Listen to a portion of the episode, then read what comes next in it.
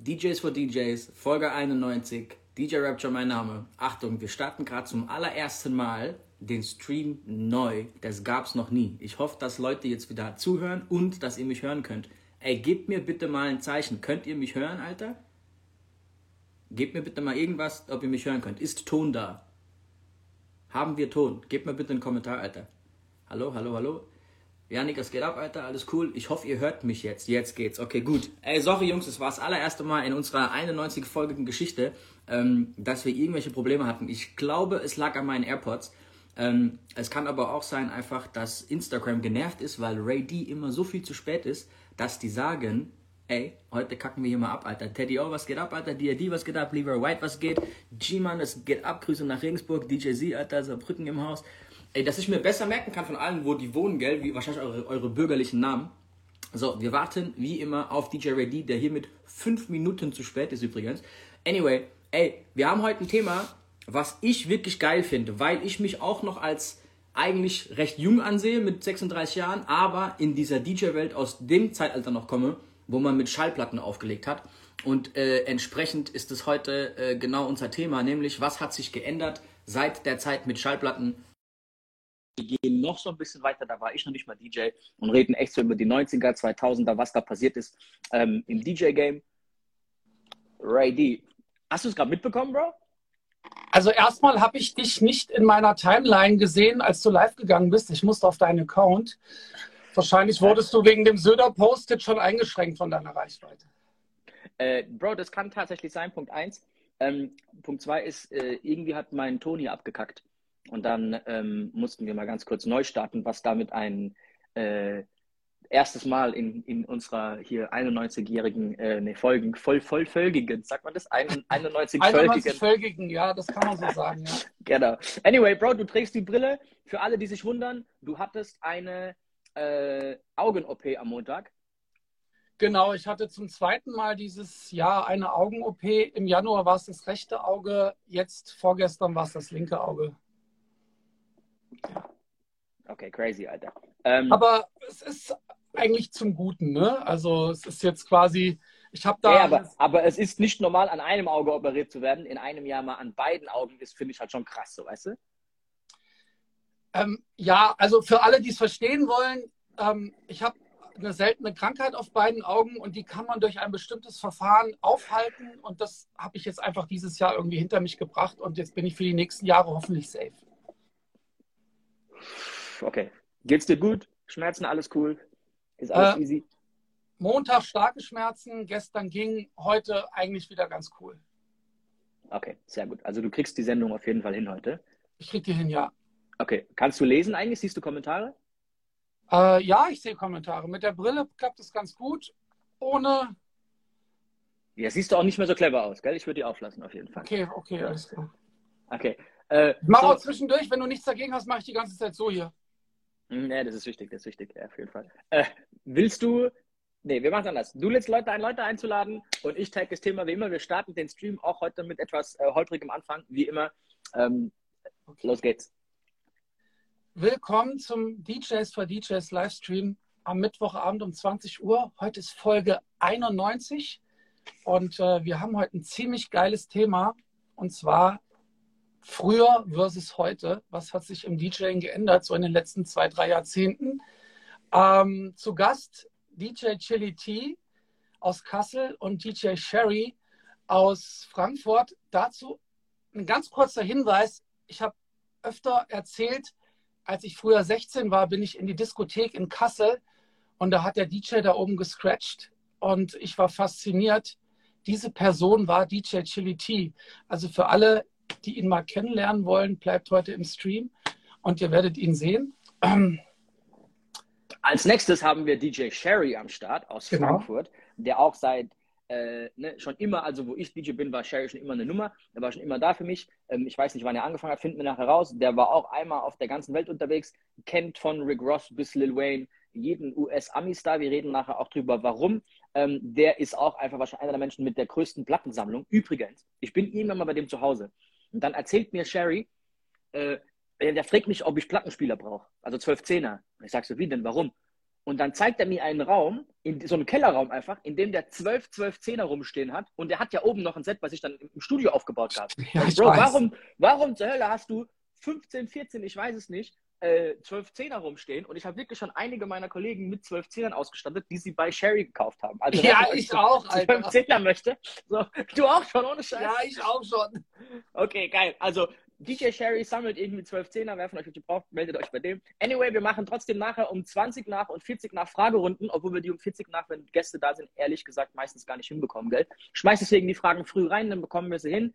Ähm, Last Bro, but not least, ihr könnt uns einen großen Gefallen tun. Tappt hier unten auf den Papierflieger und ladet alle Menschen in eurem Umkreis hier ein zu unserem Livestream mit Rapture und Ray D am Mittwochabend war jetzt so richtige Radio, Radiomoderationsmäßig. Ja, meine Frau hat mich, meine Frau, also, ne, also nicht nur, dass ich am Auge operiert wurde, ich habe ja auch immer noch keinen Führerschein. Das heißt also, meine Frau fährt mich jeden Morgen zur Klinik, zur Kontrolle und dann wieder zurück. Und immer wenn ich Stories machen will, werde ich halt die ganze Zeit korrigiert. Ne? Also Warum?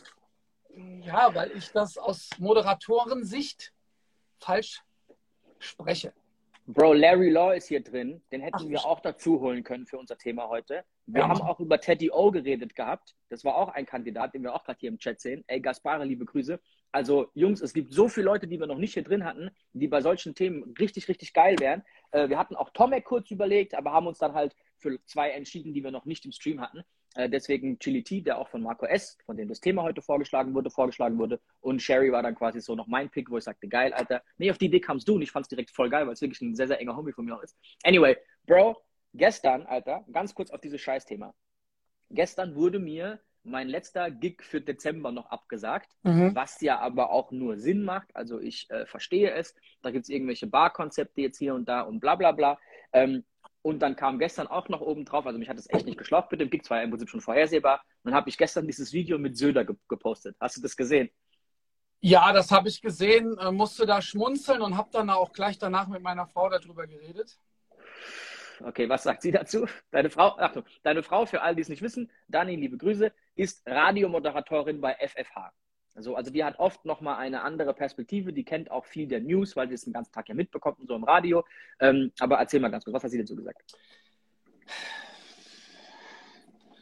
Ja, ne, das, also sie zeigt mir halt auch immer so ein bisschen die andere Seite auf, dass das alles nicht einfach ist und dass wir irgendwie natürlich versuchen müssen, wenn Leute in den Krankenhäusern liegen und sterben, ähm, das alles so ein bisschen in den Griff zu bekommen. Aber ich finde immer dabei spielt auch so ein bisschen der Ton, die Musik heißt das so? Mhm. Ähm, ähm, und der Söder hat jetzt einfach mehrmals irgendwie Sachen von sich gegeben, wo ich mir schon denke, also irgendwie ist das schon so teilweise ignorant gegenüber unserer Kulturbranche. Und ja. ähm, ne, so, das, ich meine, weißt du, was mich erinnert? Sorry, weißt du, was mich erinnert? Das ist so, wie wenn einer einen Arm verliert und du sagst, komm, Manni, so hast du noch einen. Weißt du, ich meine, das ist so, eigentlich, eigentlich ist seine Intention, er möchte Leute trösten. So, weißt du, was ich meine? Aber es ist so, äh, das ist so weltfremd, was der erzählt. Ja, aber man, halt man überlegt sich, man überlegt sich gerade so, also wir wollten das ja nicht ganz so sehr ausfeiern hier im Stream, aber man überlegt sich gerade so, macht er das jetzt wirklich unabsichtlich, weil er einfach dumm ist? Oder ist das von ihm berechnet? Also, also macht er das direkt Fehl, absichtlich? In, in Fehl, fehlendes Feingefühl. War von ihm nicht auch der Spruch, tanzen Sie mit Ihrem Partner zu Hause? War doch auch von dem Idiot. Wenn der DJ Oder? zu Hause streamt, tanzen Sie doch mit Ihrem Partner zu Hause. Richtig. So, also so, so, wo du merkst, der hat damit überhaupt, das ist wie wenn ein, äh, keine Ahnung, Alter, ein Moslem dir Tipps über Schweinefleischgrillen gibt. So, weißt du, der, der ist ganz weit entfernt davon, von der Thematik. Und so ungefähr ist es hier so. Die haben nichts, diese Welten haben, haben kein, keine Überschneidung. Wahrscheinlich hatte der auch noch nie Spaß so. Der war wahrscheinlich auch seit 80 Jahren überhaupt nicht im Club. Der war da wahrscheinlich noch nie, kam nie rein aber entsprechend merkst du an den Kommentaren so, dass der halt damit nichts zu tun hat. Weißt du, dem sein Spaß sieht anders aus. So, weißt du, was ich meine so? Und gestern, wie, wie war das Kommentar gestern von ihm? Also wir reden über Söder für all die neu einschalten. Statt zu einer äh, Party zu gehen, geben Sie doch auch zu, gehen Sie doch zu einem Impftermin. Das ist auch schön. Genau. So, woran du halt dann siehst, dann hockst du halt da und denkst dir so, ey Kollege, äh, wenn du die Rechnung sehen könntest, was ich diesen Monat nicht verdiene, aber eigentlich im Kalender stehen hatte, ähm, würdest du dir wahrscheinlich so einen scheiß Spruch sparen. So, weißt du, ich meine, wahrscheinlich, mir hilft da auch Impfen nicht. Dann würde er dir wahrscheinlich sagen, du sei nicht blöd, mach eine Maskenfabrik auf. Richtig, so wie sein Bruder, da weiß ich nicht, wenn der vom Sparen ist, der Bruder, gell? Egal. Ähm, du, das ist auf jeden Fall äh, ein, ein Video gewesen gestern, was sehr, sehr, sehr viel Zustimmung bekommen hat, was aber auch einige dann dazu veranlasst hat, mir zu schreiben, weil ich danach noch geschrieben habe, fuck you, Söder, äh, mir zu schreiben, dass man nicht schreiben sollte, fuck you, Söder, dass es respektlos und bla bla wäre, woraufhin ich mich dann nochmal drüber aufgeregt habe. Äh, wie gehst du mit Kommentaren um, wenn sich Leute über deine fehlende politische Korrektness, äh, äh und du weißt, ich bin, glaube glaub ich, öfter politisch unkorrekt wie du? Also erstmal versuche ich mich da wirklich zurückzuhalten. Ne? Du kannst es ja nie jedem recht machen, ist ja als DJ genauso. Und ähm, ich analysiere, wer, wer das gesagt hat und dann überlege ich mir, wie gut ich die Person kenne und ob ich mich darüber aufregen soll oder ob ich das einfach ignorieren soll. Okay, was machst du meistens? Naja, wenn das eine Person ist, die ich wirklich gut kenne, ne, dann versuche ich mir da schon drüber nachzudenken und rufe vielleicht da an und suche das Gespräch. Wenn das eine Person ist, die ich jetzt wirklich gar nicht kenne, ähm, lese ich mir das durch und versuche mich darüber dann nicht aufzuregen ne? und konzentriere mich dann wieder auf was anderes. Bro, unser Fan Nummer 1, Sina Love Unterstrich, schreibt, der will, dass die Clubs zu machen, weil er eine Tochter hat, die ziemlich crazy ist und nur am Feiern ist. Deswegen. Ich habe auch gelesen. Achtung, nee, ich habe auch gelesen, das ist kein Scheiß. Das ist halt jetzt, dass die Alte irgendwo im Urlaub war, ich weiß nicht wo, irgendwo Hochrisikogebiet und hat halt noch auf Instagram dann, wie viele Fotos und Videos halt gebraggt, dass die gerade unterwegs ist. Und dann hockst du halt da und denkst dir auch so, ey, also ich habe auch da, sowas, flieg dahin. Da habe ich kein Problem mit. Also Achtung, Dezember nicht scheinheilig. Ich gehe auch wahrscheinlich noch in Urlaub im Dezember, so ist mir alles scheißegal. Fakt ist aber, dafür haben wir uns ja alle impfen lassen, dass wir genau den Spaß nicht mehr mitspielen müssen. Fakt ist aber, äh, wenn du halt die Tochter vom Söder bist, musst du halt vielleicht zwei Schritte nach vorne denken und halt die Füße mal kurz stillhalten und halt nicht noch posten, dass du da bist. Weißt du, was ich meine? Aber es geht dann ab. Okay, komm, lass uns. Äh... Glaubst, glaubst du, glaubst du, hochrangige Politiker haben Berater für ihre Kinder und Family, wie die sich verhalten müssen? Bestimmt gibt es doch sowas, Alter. Die kann doch nicht ja. im Club rumrennen, Alter, und irgendwie da im Club rumkotzen, halbnackt und so. Das geht ja nicht klar. Also, weißt du, ich meine, die muss doch, da muss doch jemand kommen und sagen, ey, hör mal, so, so benimmst du dich jetzt bitte. Naja, also, da gab es ja auch schon Beispiele irgendwie, die nach hinten losgegangen sind, ne? So mit, mit Kindern von, von Prominenten. Also, ähm, ich denke da jetzt gerade an David Hasselhoff, aber da war es umgekehrt. Egal, lass uns mal über die wichtigen Sachen sprechen. Was hat sich geändert in den letzten zwei Jahrzehnten? Lass uns dem nicht so viel Raum geben, äh, Wusa. Ähm, was hat sich in den letzten zwei Jahrzehnten im DJing geändert? Bro, ich muss mal eins kurz nennen, Alter. Hast du die Fotos vom Sohn von Joe Biden gesehen, wie der mit so einer Crackpfeife irgendwo so auf der Couch liegt, eingepennt, Alter? Kennst du die? Kennst du die ohne Scheiß, Alter? Nein, die musst du mir zeigen, Alter. Die musst du okay, mir zeigen. aber Bro, über den Typen gibt es so viele krasse Stories, Alter. Das ist so wild. Über, über Trumps Kinder ja auch, ne?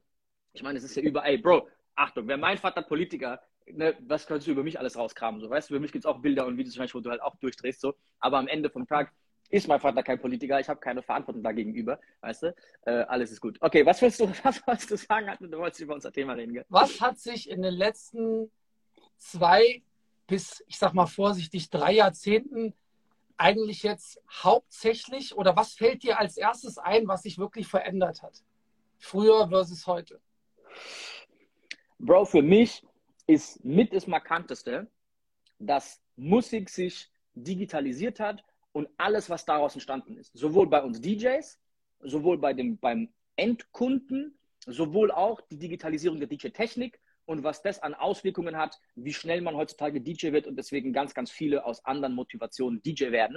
Und ich glaube, dass das viele der alten Hasen nervt, wenn die quasi so das aktuelle DJ-Game sich angucken und die noch für gewisse Werte und eine Kultur quasi damals Hip-Hop und ne, hier vier Elemente und Schlag mich tot so, weißt du, dafür stehen ähm, und dann halt einfach halt sehen, wo wir heute stehen und eigentlich Influencer da sein und dein Auto vielleicht mehr Auswirkungen hat, wie tatsächlich, äh, wie du eigentlich zum Thema stehst. So. Also ich hatte da gestern noch einen ein sehr, also ich würde jetzt fast sagen, das realste Gespräch ever in meinem Leben mit äh, mhm. DJ Style Wars, der mir dazu echt nochmal so ein paar Ansichten erläutert hat, die ich echt sehr, sehr gut nachempfinden konnte. Und ähm, wir haben ja vorhin in unserem Vorgespräch auch nochmal kurz ein bisschen drüber gesprochen, was ist denn jetzt eigentlich am wichtigsten, wenn ich anfange mit dem DJing oder wenn ich, wenn ich 16 bin oder wenn ich 15 bin oder 18 oder whatever, scheißegal wie alt. Was ist denn am wichtigsten, wenn ich sage, ey, ich möchte eigentlich auflegen, ich finde das super geil, ich interessiere mich für Musik,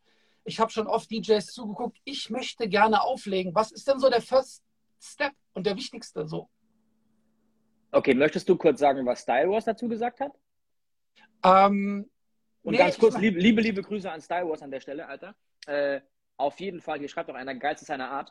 Äh, Grüße in die Schweiz hier an Gent de la Creme. Ähm, Alter, Style Wars, für alle, die es nicht wissen, ist wahrscheinlich einer der legendärsten DJs in Deutschland. Jeder, der die Geschichte von Style Wars nicht kennt, YouTubet einfach ihn mal und ihr werdet so viel geiles Material über diesen Kerl finden. Also höchsten Respekt an der Stelle. Hätte ich sehr, sehr gerne heute auch einen Street dabei gehabt, by the way. Äh, konnte, glaube ich, nicht. Aber ähm, äh, für jemanden wie Style Wars, der aus einer Zeit kommt in den 80er, 90ern, wo wirklich erstmal diese Hip-Hop-Kultur und dieser Kommerzgedanke noch null im Raum stand, ist wahrscheinlich sehr, sehr schwer zu sehen, was jetzt gerade abläuft und wie jetzt quasi Talent und, und äh, Können und äh, Ehrgeiz und so Kulturhintergrund an sich für Hip-Hop und, und für alles, was wir eigentlich machen, so recht verloren gegangen ist. Weißt du? Also ähm, es gibt tausend Dinge, über die wir jetzt reden können, was quasi in den 90er oder 2000er wo auch ich angefangen habe aufzulegen, ganz anders war. So, Bro, als ich angefangen habe aufzulegen, ging es nicht darum, dass ich damit Geld verdiene. Du hast erstmal sau viel Geld ausgeben müssen, um DJ sein zu können. Deine Motivation war eine so andere, DJ zu werden. Ich kann mich auch nicht mehr daran erinnern, warum ich DJ werden wollte. Ich weiß es wirklich nicht mehr. Aber ich habe mir einfach irgendwann Schallplattenspieler gekauft und einen Mixer, einfach um das zu können, um mit dieser Musik spielen zu können und so nah an dieser Hip-Hop-Kultur, was damals halt voll geboomt hat, einfach dran zu sein, wie es geht. Ich wollte ein Teil dieser Geschichte sein, so weißt du so? Du wolltest es auch machen, das fandst du voll geil. So, da ging es nicht drum, im Club zu stehen und einzusaufen und Belvedere hier und Bitches abschleppen da und keine Ahnung was. So, deine Motivation war eine ganz, ganz andere. Und du wusstest auch, das war damals halt so das, das Grundding, du wusstest, als du diese Schallplattenspiele bekommen hast und du hast diese Schallplatte das erste Mal draufgelegt und die Nadel da drauf gemacht, hast du gemerkt, ey, ich kann gar nichts. Da gab es keinen keinen Button, wo du drückst und es kommt irgendwas Cooles raus und irgendwie ein Sampler mit 30 Tröten und so und 40 Loops und BPM angleichen. So, Bro, du hattest gar keine Ahnung. Du wusstest nicht mal, wie schnell diese scheiß Schallplatte Jetzt ist. pass mal auf, als ich mir den ersten Plattenspieler gekauft habe. Ich habe den ausgepackt zu Hause. Also ich hab, der, hat, der hat geleuchtet, wenn du verstehst. Ich habe das Paket aufgemacht und der hat geleuchtet. Ne? Aber weißt du, was ich mich, weißt du, was ich Was war dein erster Plattenspieler? Was war dein erster Plattenspieler? Also wenn wir heute schon Nerd Talk machen und heute wird's nerdy. Okay, also mein drauf. erster Plattenspieler war leider Gottes ein, ein Technics-Nachbau mit 15 damals. Da, wo ich gewohnt habe in der Siedlung, die Großen hatten schon Technics-Nachbauten. Und dann habe ich mir so einen Technics-Nachbauten gekauft, Nachbau gekauft für, keine Ahnung, 300 D-Mark und habe aber ziemlich schnell gemerkt, der war Riemen angetrieben. Digga, ich konnte damit, ich konnte damit gar nichts machen. Ne? und habe dann wirklich, also ich habe dann meinen mein Computer, den ich zur Konfirmation bekommen habe, meinem Amiga 500, mit allen Zubehör, Diskettenlaufwerk, äh, Joysticks, was weiß ich nicht, alles Monitor, verkauft und habe da noch ein bisschen Geld draufgelegt und habe mir dann für 1000 D-Mark ein Technics 1210 MK2 gekauft. So, und du musst dir aber vorstellen, ich habe den mit, was weiß ich, 16, fast 16, ich habe den aus dieser aus diesem Pappkarton rausgehoben, habe mir den angeguckt und habe mir gedacht, okay, aber für was ist der Schieberegler da hinten? Na egal, den brauche ich eh nicht. Du meinst den Pitchregler, oder? Meine Ja, und dann hat irgendwann ein Schulkamerad zu mir gesagt, ja, ich weiß nicht, wie der Chili Tea das macht. Der mixt das irgendwie so zusammen, dass man das nicht hört. Bro, und jetzt musst du folgendes, für all die es nicht verstehen, gerade für Leute, die vielleicht erst 20 sind. Alter, es gab halt nicht dieses Internet und YouTube, wo dir einer erzählt, wie man sich die Schuhe bindet. Das gab's nicht. So, du bist nicht einfach irgendwo hin und die Büchereien hast dir mal ein Buch gekauft, wo da dir erklärt, wie das funktioniert. Du hast jetzt irgendwie Zugang in diese Szene gebraucht und du hast einen anderen DJ gebraucht, der dir halt mal ganz kurz erklärt, was man da eigentlich macht. So, weißt du, man ist dann halt in irgendwelchen so DJ-Sendern rumgehangen, in Plattenläden rumgehangen. Man hat so anders Zugang gesucht zu der Geschichte, weil man halt richtig Bock drauf hatte. Ja, und da also- gab's nicht. Bro, nur ganz kurz, ich hatte, ich hatte so einen Moment, das ist, woran ich mich gerade erinnere, wo ich mit meinen 10, 15 ersten Platten dastehe und versuche da halt so die ersten Scratches und ich merke, meine Nadel springt so pervers, ich habe nicht verstanden, wie das funktionieren soll. Weil da waren einfach diese Standardsysteme halt drauf, weiß ich, was es damals waren, ich habe keine Ahnung. Bis mir irgendein Kollege dann erzählt hat, der einen größeren Bruder hatte, der sich ein bisschen auskannte, ey, du musst dir hier diese M447 kaufen, da ist dann noch so ein Gewicht vorne drauf, weißt du, wo du die Nadeln so richtig geschrottet hast damals, aber damit lag die halt schön in der Rille, dann musst du noch diese 23 Grad Neigung da rein, so, hä, wie was, okay, warte mal, schreib kurz mit so, dann hast du das zu Hause gemacht, hast Dinger gekauft, was ich schon damals herbekommen hat, hier schon Illos und Scheiß, dann hast du das zu Hause gemacht, hast du mir, krass, ich kann jetzt scratchen, Alter. Wie krass ist denn das? Das war der Trick. Okay, geil. Und dann hast du dich da immer weiter reingefuchst, aber diese Informationen hast du irgendwo herbekommen müssen. Weißt du, genauso wie Songaufbau, Insider-Dinger, BPM. Genau, das gab es nirgends irgendwie. Und es war auch nicht jeder DJ gefühlt. Heutzutage kennt jeder irgendwie zehn DJs. Aber früher, da, Bro, da gab es keine DJs, Alter. Ja, also da können vielleicht auch gleich mal unsere Gäste ein bisschen was erzählen. Ich weiß noch, vor drei, vor zwei Jahren oder vor drei Jahren auf dem DJ City Meeting, als sich einer beschwert hatte, ich gehe in einen Plattenladen und bekomme erstmal nicht die guten Platten. Das bekommen die anderen DJs und das finde ich ganz, ganz schrecklich, wo ich mir gedacht habe, Alter, ich bin auch in Plattenladen und habe nicht die guten Platten bekommen, weil früher war es halt so, da kamen irgendwelche Promos, das waren halt so die Bretter. Da gab es aber nur drei, vier Stück und das haben halt die bekanntesten DJs bekommen, die halt vor der großen Crowd aufgelegt haben. Und Bro, lass, lass, da mal, lass, da, lass da mal zwei Schritte zurückgehen zuerst. Leute müssen ja erstmal verstehen, dass bevor digitalisiert wurde in der Musik, gab es halt nur Musik auf Schallplatte oder halt auf fucking CD. So, die Dinger kamen ja alle aus den USA oder England. Das bedeutet, genau wie bei uns mit Kinofilmen, es hat irgendwie erstmal ein Viertel, halbes Jahr gedauert, bevor ein Label, Bad Boy zum Beispiel von Puff Daddy in New York sagte, wisst ihr was, der Song kommt so geil in New York an, jetzt gehen wir mal nach Chicago, Miami, LA, bla bla bla. Damals waren die nicht milliardenschwer. Wann investieren wir welches Geld? Bis die auf die Idee kamen, Schallplatten herzustellen, um die nach Europa zu schicken, ist erstmal eine Zeit vergangen. Das heißt, diese Songs waren vielleicht sogar als Video zuerst auf MTV, bevor wir überhaupt die Schallplatte abzukaufen konnten. Absolut. Natürlich hat sich das in den 90ern irgendwann relativiert und diese Zeitspanne wurde kürzer und kürzer.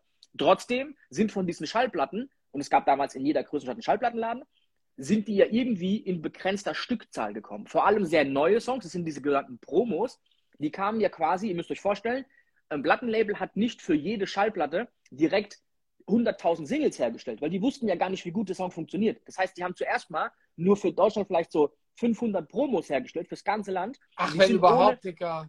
und dann sind die an die Plattenläden raus. Und diese Plattenläden haben die dann an die DJs verteilt. Aber die haben natürlich, weil das halt krass rare Promos waren, haben die guten, bekannten DJs bekommen. Ich als Bedroom-DJ konnte nicht da reinlaufen mit 16 und konnte sagen, ey, gib mir bitte mal eine von diesen raren Dingern. Die sagten, nee, nee, nee, hör mal zu, die sind schon lange vergriffen. Wir haben hier Stammkunden, die bekommen die, aber geh du mal ins Regal, hol mal einen anderen Scheiß. Also das war halt das Ding, ne? Es ist nicht so wie heute, da gibt es einen geilen Remix. Okay, den lade ich mir mal schnell runter. Wo hast du die denn runtergeladen? Ja, bei Soundcloud geht umsonst, gehst einfach da und da drauf.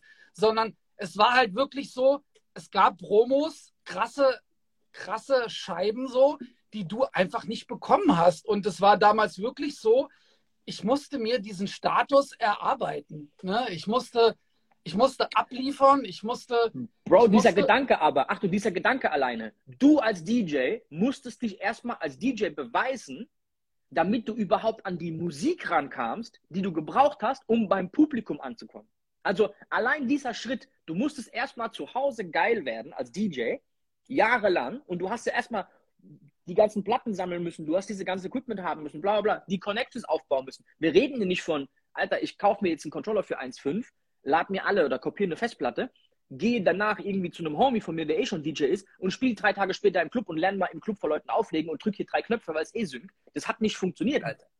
Das lief so nicht, Alter. Du hast erstmal fünf Jahre zu Hause gesessen und hast dir fünf Jahre den Arsch abgearbeitet, bis du die Scheiße drauf hattest. Und dann hast du auch einen anderen Stolz gehabt, als du in den Laden reingelaufen bist und zum ersten Mal auflegen, Weißt weil du- du wusstest, du wusstest, was du konntest, Alter. Ich sage in meiner DJ-School immer Fluch und Segen. Ne? Wenn du ein Auto hast jetzt mit Navi oder du nimmst deine, deine äh, Karten-App und gibst halt einfach diesen Standpunkt ein und dann wirst du dahin gebracht. Ja, sehr geil. Aber trotzdem weißt du den Weg nicht, du kennst den Weg nicht, du kennst die Stadt nicht, du kennst die Umgebung nicht, weil du halt nur noch nach dieser App fährst. Also so ein bisschen Fluch und Segen, ne? Und so ist es halt auch mit Sync. Ey, ja, jetzt lernst du das Speedmatching nicht mehr nach deinem Gehör, so, weil es einfach viel Technik gibt, die dir hilft. Ist das jetzt gut oder ist es schlecht? Bro, die Auswirkung ist anders. Die Auswirkung ist einfach, ich sage nicht, dass es diese, diese Art von DJs nicht mehr gibt, die sich so viel Mühe geben. Aber leider passiert sehr, sehr oft, dass quasi Leute anders Wirbel machen, als damit ein geiler DJ zu sein und deswegen schneller diese, diese Leiter emporklettern und deswegen so ein paar Sachen halt sich verschieben einfach. Es hat Vorteile für jeden, der jetzt anfängt, Aber ich glaube, es hat generell für die ganze DJ-Branche den Nachteil, dass wahrscheinlich die Qualität über die Masse gesehen, weil es auch so viele gibt, einfach halt einfach ein bisschen abgesunken ist. Und steile These von mir, die meisten DJs, die sehr bekannt sind und sehr gut bezahlt sind, kommen noch aus der Zeit, in der man mit Schallplatten angefangen hat aufzulegen. Es gibt auch Ausnahmen, aber du weißt, was ich meine. Und Achtung, ganz kurz, ich nenne immer voll gerne Ema Kov, Alter, weil der für mich hier lokal einfach ein geiles Beispiel ist. Der hat garantiert nicht in der Schallplatten angefangen. Bro, ich kenne keinen Typ, der so viel in Musik investiert, der ist also Zeit, der so viel Liebe für diesen Scheiß hat, der das so fühlt, der das so lebt. Es gibt tausende Ausnahmen. Also wenn wir hier so Allgemeinerungen, Verallgemeinerungen treffen, nehmt es bitte nicht persönlich, fühlt euch nicht angesprochen. Es gibt tausend Gegenbeispiele. Aber deswegen ist Emakov in unserer Region auch und auch über die Region hinaus schon bekannt und baut sich gerade was Krasses auf. Weißt du, was ich meine? Weil du siehst da, da ist eine andere Passion dahinter. Da ist was anderes da. Weißt du, was ich meine? Und ich glaube, dass das ganz wichtig ist so. Okay, aber äh, führen wir weiter aus. Naja, du hast es jetzt eigentlich ziemlich gut beschrieben gerade. Ne? Es ist jetzt auch halb. Wir können ja mal unseren Gästen vorschlagen, dass sie schon mal irgendwie eine Anfrage stellen. Und ähm, wie gesagt, ist es Fluch oder ist es Segen halt? Ne? So, wenn du, wenn du heute nicht mehr irgendwie drei Jahre zu Hause über dein Gehör versuchst, irgendwelche Lieder zusammenzumixen und irgendwelche Beats anzugleichen, weil du halt ein Screen hast und kriegst die BPM angezeigt. Generell zu diesem Thema auch ich bin mittlerweile jemand, der sehr visuell beim Auflegen ist. Ich gucke da auch gerne auf den Bildschirm bei vielen Dingen einfach. Fakt ist aber auch, die Gäste hören die Musik, die sehen sie nicht. Musik fühlt man, Musik hört, sieht man nicht. Ihr hört es und fühlt es, ihr seht eigentlich die Musik als Endkonsument nicht. Das heißt, wenn man als DJ nur nach dem, nach dem, nach dem Sehen quasi arbeitet, schwierig so. Man sollte beides auf jeden Fall drauf haben. Anyway, Bro, äh, GLT und Sherry, wenn ihr da seid, schickt uns bitte Anfragen. Wir gehen ganz kurz in die Fragen rein, weil es sind fünf Fragen da, sonst bekommen wir den nicht raus. Ich gucke kurz, ob was Cooles dabei ist, ob es zum okay. Thema passt, dann nehmen wir die ganz kurz. Ähm, so, hier ganz kurz die Frage, das ist auch geil. DJ Enfys fragt, würdet ihr sagen, der Vibe früher im Club war besser als heute? Also was waren die Auswirkungen? Also ich muss ganz ehrlich sagen, ich bin kein Fan von, früher war alles besser. Aber ey, die Partys, die ich mit 17, 18, 19, 20 gefeiert habe, Alter, das war off the chain. Das war, Dicker, das war. Es gab auch früher Scheißpartys, Bro. Warst es gab auch früher Scheißpartys. Es gab auch früher Scheißpartys. Ja, es gab mal, auch früher Scheißpartys, aber ich frage dich jetzt was. Mhm. Wann warst du das letzte Mal auf einer richtigen Hip-Hop-Jam? Bro. Ich habe eine Zeit lang in Karlsruhe, ich glaube Fächerstadt Beats, so nannten die sich, die haben sehr, sehr viele Künstler gebucht, so Cares One, also Jerry the Damage, also richtig diese Oldschool-Riege, aber das Afra. war so 2000, genau, auch übrigens, so, das war so 2010, 11, 12, Guru war auch da und so. Und da habe ich dann wirklich für Fahrtgeld oder so, obwohl ich schon gestandener DJ war, aufgelegt, zwar immer unter der Woche, so Donnerstagabends ein Jam, irgendwie so Kulturhaus Schlag mich tot, dann kam Guru, 200 Hip-Hop-Heads und du bist da wirklich reingelaufen aus Prinzip und hast einfach geile Mucke gespielt, um an diesem Event da zu sein. Du hast deine, deine Childhood Heroes quasi mal in Live on Action gesehen, so, aber das ist bei mir auch schon eine Zeit her. Es gibt es ja eigentlich gefühlt auch nicht mehr so wirklich Hip-Hop-Jams. Aber mal ganz kurz zu dieser Frage, was war früher besser, was ist jetzt anders? Ey, früher mal generell hatte Diskothek und Weggehen einen anderen Stellenwert. Du hast einfach Musik gar nicht in so Massen konsumieren können wie heutzutage. Früher war das alles so ein bisschen anders. Und Leute früher haben sich gefreut, wenn ein Song kam, den die halt vielleicht minimal mal gehört haben, aber die kannten den noch gar nicht so richtig. Aber geil, der DJ spielt jetzt was Neues. Und die wussten, wenn der DJ was spielt, was ich nicht kenne, aber es klingt geil, muss das geil sein. Ich hab's verpasst. Wenn du heutzutage einen Song spielst, den nicht kennen, denken die sich, ey, ich kenne ja eigentlich alles, was spielst denn du für eine Scheiße? Weißt du, also das hat sich so ein bisschen geflippt. Das ist, glaube ich, einer der großen Unterschiede. Aber du weißt genau, was ich meine, oder? Ich weiß hundertprozentig, was du meinst. Früher in Kassel in meiner Resident-Diskothek lag oben immer ein Block vom Schallplattenladen, stand oben Heaton Records drauf und da stand dann Titel Interpret. Und dann sind halt Leute dann abends gekommen, ey, was ist das für ein Lied? Und dann hast du den Titel und den Interpreten aufgeschrieben und der Typ ist dann montags in den Plattenladen gelaufen und hat gesagt, ey, am Wochenende habe ich dieses Lied gehört, es war so geil. Habt ihr es als Vinyl oder CD? Na, heute mal schnell taggen mit Shazam, alles klar, mal schnell runterladen, am besten in der gleichen Minute noch, wo du es getaggt hast. So, aber es war natürlich anders damals im Club. Ey, heutzutage, um ehrlich zu sein, diese Moshpit-Geschichten, 20-jährige Jungs drehen, äh, Jungs drehen auf Travis, Travis Scott durch wie die Sau und so. Das ist schon alles cool. Das gab es in der Crunk-Zeit, das gab es auch vorher ein bisschen. Die Musik war ganz anders früher. Wir haben auch viel RB gespielt zur Primetime. Die Energie war anders. Es gab dieses ganze EDM-ige Turned Out for What-Zeug und so gab es gar nicht. So, weißt du, das war alles ein bisschen, ein bisschen anders einfach so. Aber ich will nicht sagen besser, es hat auch jetzt Vorteile, aber es war schon anders. Anyway, Jungs, wir holen DJ Sherry und äh, Chili T rein. Kommt Chili T mit dem äh, Black, is, Black is Back, Black is Beautiful, wie heißt denn das? Äh, Account rein? Ich habe beide mal angenommen. Kann sein. Ähm, okay, cool. Boom. Yo. Jungs, yes. was geht ab, Alter? Alles gut bei euch, Mann. ja. Okay.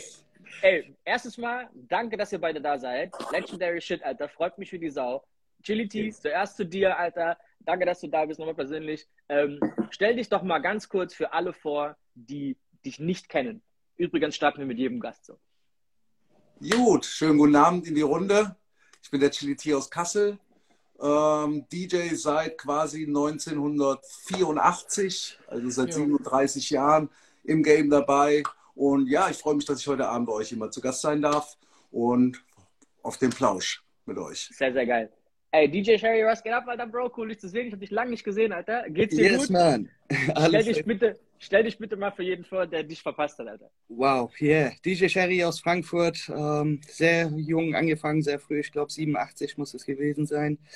Ähm, direkt bei Ready Fusion in Singapur ähm, durchgestartet und dann später hier in Deutschland noch. Und ähm, ja, lange dabei. Yeah. Sehr, sehr geil. Jungs, sehr, sehr darüber, geil darüber reden wir heute. Habt ihr gerade, okay, Ray, wie fangen wir mit denen an? Ich habe tausende Sachen, die ich hier gerade, aber ich versuche es ein bisschen strukturiert. Ray, ich lasse dir den Vortritt. Wie fangen wir an? Naja, also, ich weiß nicht, Chili, vielleicht kannst du mal, kannst du mal erzählen, ähm, was sich grundlegend jetzt für dich eigentlich geändert hat, weil ich meine, ich war der kleine Milchbubi, der damals in die Diskothek reinkam und habe dich da oben an den Turntables gesehen Ray, Ray, Achtung, Ray, sorry, ich muss unterbrechen, es tut mir voll leid.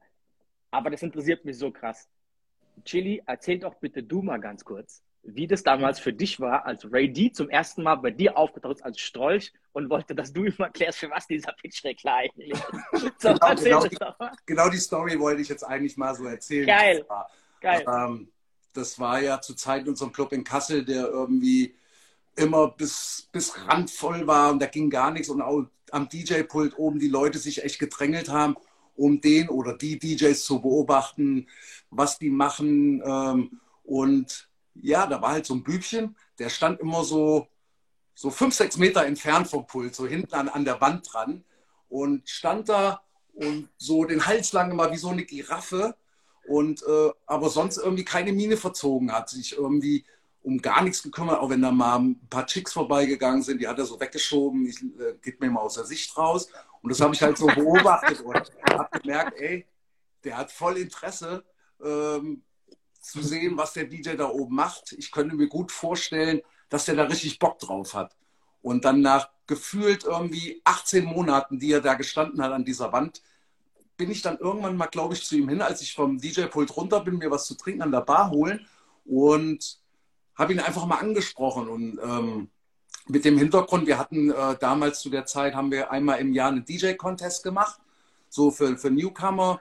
Und da habe ich ihn einfach angesprochen, habe äh, gesagt, so, ey, ich glaube, du hast echt Interesse am DJing. Machst du denn da schon irgendwie so ein bisschen was? Und er so, ja, ich habe mir da jetzt mal so einen Plattenspieler gekauft und mal angefangen, ein bisschen was zu machen. Und sage ich, ey, cool, pass auf, in, war es glaube ich in drei oder vier Wochen, haben wir einen DJ-Contest hier bei uns im, im Club und ich würde mich freuen, wenn du äh, da mitmachen würdest und mal zeigst, was du drauf hast. Und er so, äh, äh,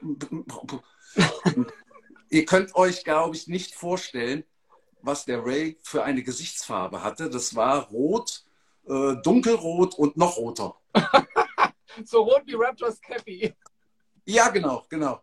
Alles klar, genau. Das können wir gut nehmen. Also es war echt voll rot und ähm, aber er hat echt innerhalb von zehn Sekunden geantwortet, ja, okay, das mache ich. Ich mache damit. Und ja, das hat der Ray dann auch gemacht. Und ich war, ich weiß nicht, äh, wo ich die Institution dazu hatte, äh, dass ich in meinem Kopf hatte, der packt das, der hat das drauf. Und da hat er mitgemacht. Und ähm, Jetzt muss ich gerade mal überlegen, hast du damals gewonnen oder nur einen zweiten? Aber das weiß ich gar nicht mehr. Auf jeden Fall hat er aber echt gut performt, gut abgeliefert und ja, dann startete so die Karriere quasi. Okay, Ray, hast du den ersten oder zweiten gemacht?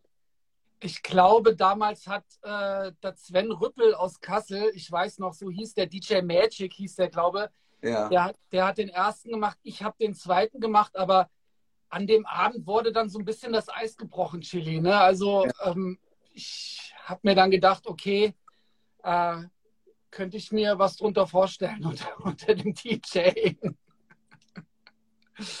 ja, man, und man muss jetzt einfach mal dazu sagen, ey Chili, vielleicht kannst du das auch noch mal ganz kurz so ein bisschen beschreiben, dass ich wirklich auch erstmal, ich war eine ganze Zeit lang in der Diskothek, wo du aufgelegt hast und habe das beobachtet, habe mir angeguckt, was du spielst und habe dann auch erstmal wirklich, ey, sehr lange mit dir zusammen halt auch aufgelegt. Also sowas wie, ich meine, du hattest damals. Ray, jetzt bist du aus. Hört ihr ihn noch? Ich Ray, nicht mehr. Ray, Ray, wir hören dich nicht gerade. Dein Ton ist aus, Ray. War ein Anruf. Jetzt. sorry. Okay, so. gut. Äh, wo bin ich stehen geblieben? Du warst aber irgendwann weg. Ähm, du erzählst gerade von wegen, dass du da halt 18 Monate lang rumgehangen warst. Genau, ich habe erst 18 Monate ähm, oder, oder noch länger habe ich das Ganze beobachtet, was der Chili spielt, ne, was da für eine Musik überhaupt läuft. Und ähm, naja, dann habe ich halt super lange auch das Warm-up für Chili gemacht und Chili hat mich dann ab und zu auch mal in der Hauptzeit auflegen lassen. Also dieser ganze Ablauf, bis ich eigentlich dann mal wirklich vor Publikum richtig aufgelegt habe in der Primetime, das war ganz anders früher wie heute, wo du dann irgendwie, keine Ahnung, äh, ein halbes Jahr auflegen übst und spielst dann gleich in irgendeinem Club vor Publikum. Aber dann folgende Frage, Chili, an dich. Wie gut war Ray technisch damals schon? Und Punkt zwei, nächste Frage. Was waren die Tipps, die du damals Ray D als Warm-Up-DJ gegeben hast? Was waren die Tipps? Und wahrscheinlich sind die jetzt immer noch, werden es immer noch dieselben aktuell. Ähm, was waren die Tipps? Also, ähm, also der Ray muss ich dazu sagen, der hat das von Anfang an echt gut kapiert, weil wie gesagt, er hat ja Minimum 18 Monate da gestanden und hat das alles, alles gesaved in seinem Kopf, ähm, was er da vorgehen muss. So, der wusste eigentlich total gut Bescheid und ähm, der hat das echt von Anfang an super gut hingekriegt. Ähm, technisch sowieso, klar, den anderen Rest, das muss er ja heute noch mit seiner Frau üben, was man da so machen muss, so wie man hat er ja vorhin schön gesagt. Ähm, aber das war ja auch gar nicht so entscheidend, weil das war ja noch in Zeiten, wo, wo ein DJ ja eh nie einen Mic eigentlich benutzen musste, weil dafür gab es ja MCs. Ne? Mhm. Also das war ja eigentlich gar nicht so wichtig. Das war bei mir ja auch ähnlich. Daher äh, kommt ja zum Beispiel auch eigentlich mein, mein DJ-Name her. Ähm, Chili von Chillen, ne? also ein DJ, der äh, nur auflegt, kein Mikro benutzt. Ne? Beim Ray war das ja ähnlich. Aber er hat das auf jeden Fall musikalisch von Anfang an äh, super gut umgesetzt und ja, war Weltklasse Warm-Up-DJ für mich in, in, der Anfangszeit. Geil. Ey, ey, kurz zu Sherry, ich weiß nicht, ob du vorhin gehört hast, ich habe die Anekdote schon erzählt, dass du eigentlich nebenberuflich noch äh, 12 Zehner Verkäufer bist, so, dass du irgendwie, du hast, du hast so gefühlt ein ganzes Lager zu Hause. Warum zur Hölle hast du, keine Ahnung, was, fast 20, 12 Zehner zu Hause? Äh, eigentlich war es mir wirklich nicht bewusst, dass ich so viele habe. Das äh, muss ich ganz ehrlich zugestehen, weil ähm, als ich irgendwann mal das Elternhaus geräumt habe, kam das ja so mehr oder weniger auf dem Dachboden und Keller. Und ähm, tatsächlich war das so, ich habe meine ersten zwei Plattenspiele auch so Ende 80er gekauft. Ich glaube 87 habe ich meine ersten Plattenspiele gekauft. Die habe ich übrigens auch noch. Ähm, was ähm, dazu geführt hat, war natürlich, man war viel unterwegs. Und ich ähm, ich weiß noch, es fing an, wo ich äh, das erste Mal, wo ich bei einer Agentur unterschrieben habe, äh, wo ich dann gesagt habe, ich will mein Setup, das ähm, müsst ihr so hinstellen, wenn ich ankomme. Und damals gab es nicht so wirklich Tech Riders. Ja, da hat man einfach dem Tourmanager der die Kiste gegeben und der hat dafür gesorgt, dass das immer auf der Bühne irgendwo steht. Mhm. Ähm, die habe ich nach der Tour dann mir geben lassen. Und so kam dann mit der Zeit Sponsoring, dann hast du wieder eine Tour oder einen Künstler irgendwo begleitet ähm, hast wieder zwei Plattenspieler bekommen, dann landen die irgendwann im Keller und äh, ja, so kam es, dass äh, ich das nicht so wirklich auf dem Schirm hatte. 30 Jahre ist auch eine lange Zeit. Bro, du hast gerade das Thema Artist angesprochen, das finde ich bei dir auch so lustig. Wir hatten mal bei dir zu Hause eine Studio-Session und dann kommst du irgendwann so mittendrin mal so, ja, äh, du, von äh, Rick Ross habe ich auch noch eine Strophe rumliegen. Und dann ja, von Lil Wayne ja auch noch. Und dann von, und dann bist du so, so 100 Namen und sagst so, der labert Scheiße, Alter. Und dann machst du die einzelnen Sessions alle auf. Und ich sag so, Bro, warum zur Hölle hast du von DMX irgendwelche Strophen? Warum hast du von dem Strophen? Und da hast du so die Geschichten ausgepackt. Erzähl doch mal ganz kurz, wo genau du wohnst und was der Zusammenhang ist, warum 90 Prozent der Künstler aus den 90ern und 2000ern als allererstes, wenn sie in Deutschland landen, bei ja. dir anrufen. Mittlerweile kann man das ja erzählen, die legalisieren ja alles mittlerweile. Ja, richtig. Also ähm, mittlerweile wohne ich allerdings äh, nicht mehr da, wo du jetzt warst. Ich bin jetzt näher am Flughafen, noch näher. Ähm, zwischendurch habe ich auch ein paar Jahre in London gelebt. Ähm, tatsächlich ist es so, man hat einfach die Verbindungen, die Kontakte und äh, natürlich ist das äh, grüne Heilkraut so das äh, auch so ein, so ein Faktor halt, weil die, man kennt sich, man weiß, okay, da gehen wir erstmal hin, bevor wir irgendwo dumm im Hotel sitzen und äh, das, das kam, was mich total fasziniert hat, weil jetzt äh, ist gar nicht so lange her, es war kurz vor Corona gewesen, ähm, da war Kendrick Lamar in äh, Frankfurt gewesen mhm. und da gab es richtig Chaos auch, ähm, sind irgendwie nicht abgeholt worden. Jetzt sind 16 äh, Ghetto-Amerikaner, die noch nie irgendwo international unterwegs sind, am Flughafen am Rumirren und jetzt musst du die erstmal abfangen. Da fand ich es witzig. Ich hatte jetzt zu Kendrick direkt keinen keinen Kontakt gehabt, aber die haben ja auch irgendwelche alte Hasen, mit denen sie auf Tour sind und dann sagt einer, hey, ich habe da jemanden in Frankfurt und äh, da wird man dann schnell kontaktiert, ob das jetzt Mr. Cheeks ist oder irgendjemand, den ich jetzt zum Beispiel jetzt nicht kannte.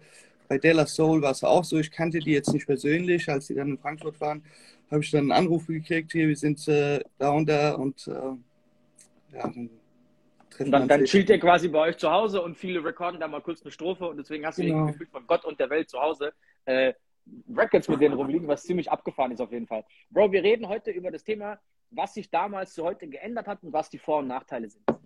Ähm, vielleicht nochmal kurz zu dir, Chili, zuerst. So, was sind für dich als dann diese Digitalisierung kam, ne, also sowohl in dem, was Marketing angeht, also Facebook oder MySpace, was damals alles kam, ähm, bis jetzt zu Instagram, was ist so auf diesem Werbesektor anders oder wie sich DJs geben und was hat sich an sich auch so musikalisch geändert? Wie viele Skills braucht man wirklich noch heutzutage? Wie schnell kann man DJ werden? Also so der technische Wandel in allen Bereichen. So, wo siehst du da quasi den größten Wandel und die Vor- und Nachteile? Ja, also du hast das vorhin schon mal echt ganz, äh, ganz gut beschrieben. So ähm, der Zugang zur, zur Musik ist ja heutzutage viel, viel einfacher wie früher. Ne? Wie ihr das vorhin schon gesagt habt, ähm, man musste früher die Platten kaufen und ähm, das ist heute halt einfacher. Das ist so, finde ich, der, der größte Unterschied auch. Das habt ihr echt super beschrieben vorhin. Ähm, mit den Platten warst du halt früher, äh, ich gehörte zum Glück auch dazu, hatte das Privileg, da ich auch im Plattenladen gearbeitet habe. Ich hatte halt die Platten immer als Erster. So und ähm, das hat manchmal ja Wochen oder teilweise sogar Monate gedauert, bis so eine ähm, Promo dann irgendwann mal offiziell rauskam. Ähm, das ist eigentlich, finde ich, schon so der gravierendste Unterschied jetzt in Sachen Musik zur heutigen Zeit. Magst du, magst du kurz mal ausführen, wie krass es damals war, wenn man einfach die Platte zuerst hatte? Weil hat man die Platte als DJ nicht gehabt? Ich habe da immer so ein Beispiel, ich habe erst später aufgelegt und ich habe A Liar Try Again nicht bekommen. Ja. Der war so halb neu, halb alt. Es gab die Single nicht mehr. Der war auf keiner Compilation drauf, weil dafür war er irgendwie noch zu neu. Aber der war schon zu alt, um nochmal irgendwie so eine, eine Neupressung zu bekommen. Und ich habe diesen Song einfach nicht gehabt. Wenn du den nicht hattest, dann lief der halt auch nicht am Abend. Du hast den nicht spiegeln können, Alter. Genau. Das heißt, erzähl doch mal ganz kurz, wie das damals für dich war, dann als erster die Platten zu haben. Und Bro, ich muss das ganz kurz mal ansprechen, einfach noch. Sorry, wenn ich hier so ein paar, paar äh, ne, gedankliche Umschreibungen mache. Aber Bro, alleine wie ihr früher bei HR3 auch im Fernsehen dann quasi Club Night da im Fernsehen standet und ich mit 15 Jahren mache dann nachts verwirrt einen Fernseher an und dann sind da plötzlich DJs im Fernsehen und die legen auf und du guckst denen zu, Alter, und denkst so, krass, ach so macht er das, ach guck mal, wie schnell der, ach guck mal, jetzt hier, okay, weißt du, wo du so das erste Mal in Action quasi einen Club-DJ mit 15 in meinem Alter da, ne, komm aus einem kleinen Dörfchen, da gehst du mal mit 15 irgendwo in einen Club oder so, das war so, okay, wie krass ist denn das, wo man gerafft hat, wie crazy das war. Wie war das für euch damals oder für dich in dem Falle, Platten zu bekommen, die sonst keiner hatte. Und wie war damals die Auslegung? Weil wenn niemand die Platte hatte, kannte ja auch das Publikum den Song noch nicht so richtig. Wie hat damals das Publikum darauf reagiert? Also ähm, der allerkrasseste Unterschied äh, zu heute, was das anbelangt mit Platten von damals, war halt, ähm, man hat die Platte gehabt und du hattest es in der Hand, das Ding zum Hit zu machen. das ist ein super gravierender Unterschied zu heute. Ich äh, mache mal ein ganz großes Beispiel. Wir haben hier in Kassel, wir haben einen Welthit produziert. Und zwar war das äh, BVSMP I Need You, ähm, mhm. was ja jeder kennt irgendwie mittlerweile. Und ähm, das hat mal irgendwann ein Ami damals aus Florida, bringt die Platte mit nach Kassel. Der hat da aufgelegt und ähm, wir haben damals sechs Monate gebraucht, um diese Scheißplatte hier nach Europa zu kriegen. Dass die da in Florida in, auf ihrem kleinen Label äh, das Ding überhaupt mal nachpressen, weil da gab es selbst in Amerika damals vielleicht nur 10.000 Copies. Und bis die nachgepresst haben, hat super lang gedauert, ein halbes Jahr. Dann hatte ich das Ding endlich. Dann habe ich das gepusht wie ein Dover. Und plötzlich, äh, zwei, drei, vier, fünf Monate später, kam eine deutsche Plattenfirma, hat es lizenziert und es wurde Nummer eins Hit in Deutschland. Und das kann man äh, wirklich überall nachlesen, dass dieser Welthit äh, ihren, den Ursprung in Kassel hatte. Ähm, das ist äh, natürlich ein super krasser Unterschied zu, zu heute. Ne, wie, früher warst du halt, es war schwier äh, schwieriger, halt einen Hit zu produzieren äh, und den an Mann zu bringen. Heute geht das natürlich viel schneller, weil ja der Zugriff für alle da ist. Ne? Aber wir hatten das damals wirklich in der Hand, äh, einen Hit zu, zu machen. Sherry, ja. wie siehst du das? Ja, ja, so ähnlich. Also für mich war das, äh, ich, ich habe mich damals nicht als DJ gesehen, sondern eher als ein Plattenjäger, weil ähm, die meiste Zeit ging tatsächlich darauf, äh, Platten zu, zu jagen. Und für mich war das nicht schnell genug, auf die deutschen Vertriebe zu warten, weil ich wusste, okay, die werden als erstes die nach Belgien, Holland oder Paris schicken, wenn nicht UK. Ähm, und demnach bin ich dann, das war so meine Route. Dienstags bin ich immer nach Belgien und habe dann tatsächlich Platten geholt, weil ich wusste, die kommen vor Donnerstag nicht bei Discomania an. Und äh, wenn der Vertrieb in Belgien das schneller hatte, dann war ich zwei Tage früher da und äh, wollte auch sicher gehen, dass ich dann die besten Platten kriege. Und äh, ist, äh, mein Vater hat immer gesagt, ähm, andere Kinder bauen sich Häuser und du kaufst dir die ganze Zeit Platten. Das ist auf jeden Fall hey. eine Sache, die ich als Vorteil, oder beziehungsweise ich sehe alles vorteilhaft. Also die Zeit, wie es kommt. Also es gibt nichts, wo, wo ich wirklich jetzt nachtraue. Man hört zwar immer, ja, früher war alles besser und hin und her. Aber ich finde, alles, was jetzt kommt, also ich traue nichts nach. Ich traue mein Plattentragen nicht nach. Ich traue äh, diesem Fakt, dass, dass ein Kind vielleicht kommt und sagt, ich bin bei das und das Lied und äh, du lädst es direkt runter und denkst, wow, jetzt habe ich mir mal vom Publikum sagen lassen, was zu spielen ist, ja. Ähm, weil die einfach viel mehr, viel schneller an diese, an diese Linie sind, wo die das mitbekommen, was mich vielleicht jetzt nicht so interessiert. Ja. Ähm, mhm. Ich, ich glaube, dass das Krasse damals war, dass man in einen Plattenladen ist und hat irgendwie im Monat, ich weiß es nicht, 10, 20 neue Songs irgendwie bekommen, die musste man haben und die sind dann am Wochenende auch im Club gespielt worden. Aber von allen DJs. Das heißt, wenn ein mhm. Song rauskam, der geil war, dann war der innerhalb von zwei Wochen überall ja. und es waren auch nur diese 20. Es gab nicht wie jetzt Tausende jede Woche und alle DJs spielen irgendwie anderen Kram. Das hat Vorteile, hat aber auch Nachteile, weil damals war es halt so, dass ein Hit dann auch wirklich fast überall ein Hit war. Klar gab es Unterschiede mit dem Süden, mit vielen Amis und so, da lief nochmal ein anderer Sound, aber eigentlich im Norden mehr die Engländer und so, ein bisschen RB-lastiger. Mittlerweile ist im Norden eher so ein bisschen, ich sag mal, Dancehall, Mumbaton, ne, so der kam holländisch-lastiger. Ähm, und in Deutschland, in Süddeutschland immer noch diese ganzen Amis und so, der, das ist immer noch da, aber es war irgendwie in Anführungszeichen etwas sortierter. Es war auch dann ein engerer Rahmen. Heute, glaube ich, kannst du mehr spielen. Das Publikum ist irgendwie auch offener, habe ich das Gefühl mhm. so. Gerade jetzt, wo Genre nicht mehr so ein Ding sind. Aber ich habe das Gefühl, dass das an sich den DJs insgesamt gut getan hat, dass es so eine, wie soll man sagen, so weniger Musik zur Auswahl gab. Es hat irgendwie mehr vorsortiert. Weißt du, was ich meine, Ray, Alter? Ja, aber ey, weißt du, eine MP3 kannst du unendlich mal kopieren ohne Qualitätsverlust. Verstehst du? Also eine Platte konntest du nicht einfach mal kopieren. Also, sag mir wie. So, ne? Später konntest du CDs irgendwie kopieren, ja. Aber ähm ein, ein anderer Faktor, sorry Ray, ein anderer Faktor ist natürlich auch, dass die Musikindustrie damals die Rädchen viel mehr in der Hand hatte und gedreht hat, als heute der Fall ist, weil heute kann über Nacht mhm. schnell passieren, dass irgend so ein Internet-Hit-Star da ist, von dem wir DJs jetzt noch nicht mal was gehört haben oder noch nie was gespielt haben. Dabei geht der Junge, kriege ich fast jede Woche mal mit, oh wow, da hat zwei Millionen Followers und das geht an der Industrie vorbei. Das heißt, die Industrie hat auch nicht mehr die Macht, so wie sie es früher hatte. Nur als Beispiel, MTV hat früher fünf, es gab immer eine, jede Woche eine Sitzung, wo man entschieden hat in ein äh, Gremium, äh, welche Lieder mhm. neu rein dürfen. Und es gab jede Woche nur fünf Songs, die MTV genommen hat. Jetzt stell dir vor, du hast ein Video gedreht, schickst es ab und hoffst, dass MTV DJ Rapture spielt, aber in derselben Woche kommt Janet Jackson, Maria Carey und Usher und was weiß ich. Es ist doch ganz klar, dass du ganz weit hinten bist, zumal die Plattenfirmen mhm. ja dafür bezahlt haben, dass die da in die Rotation kommen. Also hat, hat die Industrie uns schon ein bisschen vorgegeben. Es war wirklich, das hast du vorhin auch erwähnt, wie hat man neue Songs an Mann gebracht. Wenn ich einen Song hatte, eine Platte, die geil war, dann habe ich das den Leuten verkauft. So kam es mir vor. Ich musste gucken, dass ich die Stimmung genau richtig aufbaue, dass wenn du was Neues spielst, dass nicht auf einmal alle abgeturnt sind und dich angucken, so was ist denn das, weil die es einfach nicht kennen. Also müsstest den Song, du müsstest, teilweise habe ich den Song vielleicht am Anfang des Abends schon einmal oder wenn ich Platten gekauft habe und äh, zum Beispiel in Grey war das so, da müsste ich immer um 11 Uhr anfangen, was ich später dann nach 12 habe ich die erste Stunde benutzt, um äh, die neuen Platten nochmal durchzuhören, die ich die ganze Woche gekauft habe. Und auch das äh, den Leuten so ein bisschen in die Ohren mitzugeben. Also man musste die schon erziehen, ähm, was heute anders ist. Da ist es eher dann auch andersrum, dass du auf einem Event bist oder gerade wenn ich international unterwegs bin, da weißt, weißt du nie, was äh, in Malaysia jetzt abgeht. Und dann kommen die zu dir an und sagen, ey, hast du das nicht, spielst du das nicht? Und dann lädst du das schnell runter und legst auf und denkst, wow, hätte ich das gewusst, weißt du, dann mhm. ist es halt so deren Local Hit, so was die da haben.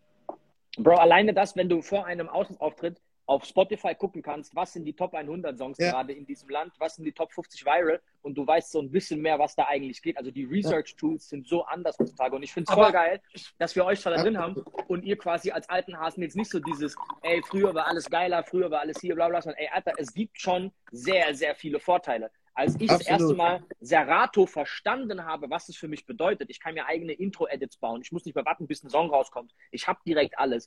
Wie Ray sagte, die Qualität wird nicht schlechter. Ja. Ich habe alles dabei, nicht nur irgendwie drei Cases und dann wollen die doch irgendwie mehr Dancehall, aber ich habe die Hälfte vom Case zu Hause gelassen, weil du hast gar nicht so viel Platz im Kofferraum und so. Was war für euch, äh, an dich, Chili, jetzt kurz mal, so das erste, wo du gerafft hast bei dieser Digitalisierung auf Serato? Okay, krass, das hat harte Vorteile für mich. Puh, was war das erste?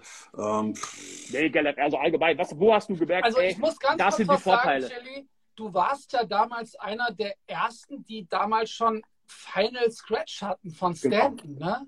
Das ja. wollte ich gerade anbringen, genau was du gerade sagst. Ähm, also ich war ja relativ früh dabei. Ich habe mir damals dieses, wo ich das das erste Mal gehört habe, dieses Stanton Final Scratch, was der Ray gerade angesprochen hat, hatte ich mir gedacht so, wow, was ist das? Das musst du haben. Ich habe mir, ich war einer der ersten, der das hatte. Ganz am Anfang, da haben mich alle richtig blöd angeguckt, wo ich erzählt habe, hier, ich habe da so ein digitales äh, System, damit kann man MP3s mit einer Timecode-Vinyl spielen. Was? Das haben, haben alle nur belächelt und ich muss auch nochmal dazu sagen, dass es ja am Anfang auch äh, nicht so richtig gut funktioniert hat. Das Ding ist ständig abgestürzt. Also es war ja noch nicht ausgereift. Das kam ja dann später erst durch Serato, aber deswegen war ich ja halt auch schon vorbereitet auf die ganze Geschichte und war dem auch immer positiv äh, entgegengestellt. Ähm, also ich kann mich echt noch an so viele äh, DJs erinnern, die mich blöd angeguckt haben, wo ich das erzählt habe, dass man demnächst mit MP3 spielen kann. Und ich habe gesagt, das ist, wird die Zukunft sein, das ist eine coole Sache, wenn man das cool einsetzt. Ähm, deswegen, wie gesagt, war ich halt gut vorbereitet. Und ähm, das war ja schon, irgendwie Serato war 2006, glaube ich, wo das losging. Und Final Switch kam ja schon 2001, glaube ich, raus. Mhm. Ähm, so hatte ich da ja schon fünf Jahre quasi Erfahrung. Genau. Okay, krass. Äh, wie habt ihr früher bei Schallplatten eure Sets sortiert? Wie ging das? Wie habt ihr bei Schallplatten die BPM erstmal rausbekommen? Wie habt ihr eure Sets sortiert? Woher wusstet ihr bei diesen 20.000 Platten, die ihr zu Hause habt, was sind diese 500, 600, die ich heute Abend mitnehme? Also man hat sich schon so die, die also ein bisschen was notiert auf die Platte drauf, irgendwelche Sticker noch drauf gemacht, Markierungen. Ähm, da kennt der Ray sich bestimmt am besten aus. Also man hat äh, schon viele Tricks gehabt. Äh, ich weiß noch, wie, wie man stundenlang zu Hause irgendwelche Platten mit, mit dem Aufkleber festgeklebt hat, weil es gab nur 30 Sekunden, was ich spielen wollte und ich hatte diesen Luxus der Zeit nicht, dass ich jetzt noch durchserpe und mir die Stelle höre. Also hat man einen Sticker auf eine Platte geklebt und Nadel draufgelegt und dann uh, ist sie direkt da an die Stelle gekommen. Und äh, so Dinge hat man sich halt. Das waren unsere Cues gewesen früher. Q-Punkt. Unsere Q-Points. Also ich muss auch ganz kurz sagen, so es ist schon was anderes, wenn du eine Platte hast. Meine Mama ruft da jetzt an. wenn, du eine, wenn du eine Schallplatte hast und hast da drauf irgendwie einen Kleber, also einen Aufkleber, wo der Track anfängt, hast noch einen Aufkleber drauf, wo die Nadel quasi, wo, wo die Nadel dann abstreifst, dass du genau am Anfang Genau. hast. Dann ist da noch ein Aufkleber drauf, da steht die BPM drauf. Dann ist Genau. vielleicht in der Mitte noch ein Aufkleber drauf, wo du nochmal den Weil's Namen Loch zu, Loch, ne, und du hast das Loch noch zugeklebt, was Und zu genau, das war? Loch habe ich auch immer markiert, also die, die, die Papierfläche habe ich immer so markiert. Es gab ja jetzt äh, irgendwelche Alben oder ähm, Shortcuts zum Beispiel, da waren so, so nach äh, Bootleg-Pressungen und da waren es drei Lieder auf der Platte drauf und du hast jetzt nur das letzte Lied von den drei gespielt und damit es auch in der äh, in, in, in, dass, dass du schnell weißt, welches Lied gemeint ist, habe ich dann so Markierungen gemacht, welche, ob das das erste, zweite oder dritte Lied. Also man hat da schon ein bisschen mit Edding und Sticker gearbeitet, ja. Aber wie, wie wusstet ihr, für welchen Gig, was ihr mitnehmt, oder habt ihr immer einfach dasselbe mitgenommen? Weil das war ja einfach limitiert. Ihr konntet ja nicht mit, mit 15 Cases da reißen. Ich, ich, äh, es gab also, das, das, dafür bin ich bekannt. Also ich weiß noch, wie ich früher im Dorian Gray freitags angekommen bin. Da sind vier, fünf Leute hinterher mit, mit Cases noch. Und ich hatte noch einen Flughafenwagen voll mit Cases. Also ich bin dann meistens mit fünf, sechs Riesenteile dahin. Ähm, ja, Aber, aber könnte, ist, ja trotzdem, ist ja trotzdem wenig. Selbst wenn du 500er Cases man hattest, könnte nicht genug halt, haben. Genau, jetzt hast Ja. du irgendwie 20.000 Songs dabei. Du, Ja. bist ja, du kannst jetzt noch ein, ein Set Miami Bass spielen, was du seit 15 Ja. Jahren nicht mehr ausgepackt hast. Früher hast du ja keine Mucke dabei gehabt von vor 15 Jahren. Ich, Chili, ich, wie war, hast du das? ich weiß noch, das erste Mal, als Cyper Sound und, und DJ Camilo nach Frankfurt gebucht hatten, äh, nicht nach Frankfurt, in Köln, da kamen die an mit ähm, diese Seemannskisten, diese riesen Teile. Da hat jeder von denen vier Stück dabei gehabt. Es gab acht Seemannkisten und äh, Sherry klaut meine Story. ja, Was? Ach so. nein, nein, ich, ich, ich war. Die hab ich dir der- mal erzählt, Digga, Chili- vor drei Wochen, wo wir uns getroffen Genau, haben. Chili hat es erzählt. Ich, das, die waren ja für South Bowl damals unterwegs. South Bowl hat die immer nach, nach Deutschland geholt für die, äh, nicht Musikmesse, für die Modemesse. Und ähm, tatsächlich habe ich auch einmal das, äh, äh, das Vergnügen gehabt, ich dürfte für Cyber Sound sogar aufmachen, also so den Anfang auflegen. Und äh, da fand ich das ziemlich geil, weil ich ihn angesprochen habe, was ich auflegen darf und was nicht, was, was, wie es aussieht. Und dann hat er gemeint, du mach, was du willst, hau rein, so wie du es willst. Ähm, je härter du es machst, desto, desto krasser komme ich rein. Und ich muss auch sagen, gerade bei Cybersound ist es wirklich eine Maschine gewesen. Aber auch Camillo hat, hat immer gerockt. Äh, Es war immer so, dass Cybersound eine Stunde aufgelegt hat und dann kam Camillo danach und abge Abriss. Das war unglaublich. Was Okay, Chili, willst, willst du die Story noch erzählen? Chili, willst du die Story noch ganz erzählen? Ach so, ja, das, wie gesagt, Sherry und ich, wir hatten uns ja auch gerade irgendwie vor drei oder vier Wochen in Frankfurt mal getroffen. Und da hatten wir auch genau dieses Thema, wo ich zu ihm gesagt habe, ich so, ey, das krasseste, was ich je gesehen habe, war DJ Cypher Sounds im äh, Natrix damals. Ähm, der kam da rein, stellte sich vor und auf einmal kamen hinter ihm, ich glaube, es waren insgesamt sechs Typen, die seine Cases getragen haben. Und das, waren echt diese, das waren keine Hunderter, das waren diese echt großen 200er oder 250er Alu-Cases und davon hatte dieser Typ einfach mal acht Stück dabei. Acht. Ja. Habe ich zu Sherry auch gesagt, äh, was alleine nur, äh, was der an Kosten hatte, um die Dinger hier rüber zu fliegen von New York. Ja. Typen, die noch mitkommen mussten, um die Dinger zu tragen. Also das war so echt äh, das Krasseste, was ich je erlebt habe. Äh, annähernd so geil war aber auch, wenn Ray und ich früher zusammen, äh, was wir dann ja öfters auch gehabt haben, dass wir zusammen ein Booking irgendwo hatten. Ähm, als ich dann irgendwann zum Ray gesagt habe, ich so, ey, Ray, ich habe mir ein neues Auto gekauft, damit wir safe äh, alle Plattentaschen mitnehmen. Ich habe mir jetzt einen Fünfer, habe meine Fünfer Limousine verkauft und habe mir einen Fünfer Kombi gekauft. Da kriegen wir safe unsere zehn Taschen alle rein, übereinander. Geil. Krass, das ist gar nicht mehr vorstellbar, ne? wenn du es überlegst, dass du mit dem USB-Stick heute ankommen kannst eigentlich. So, Ja, krass. und du musst dir halt auch einfach mal vorstellen, dann gab es ja oft mal so DJ-Geburtstage oder ein Jubiläum, wo du dann mit so fünf, sechs DJs zusammen warst und dann standen halt einfach mal 25 Plattentaschen im DJ-Pult. Mhm. Also, das kann man sich gar nicht mehr vorstellen. Alter, so, ne? Jeder hatte irgendwie vier, fünf Cases und du standst da in diesem Plattenmeer und also im DJ-Pult war gar kein Platz mehr. Du konntest dich eigentlich gar nicht mehr bewegen, weil überall Taschen standen, die überall noch dazwischen geklemmt wurden. Und jeder hat da rumgewuselt in diesen Platten und hat irgendwie versucht, was, also was rauszusuchen. Also, ne, heutzutage äh, Serato Library und Gutes. Ey, wie, wie habt ihr früher, wie seid ihr an Gigs damals rangekommen? Es gab noch kein WhatsApp, es gab noch kein Instagram.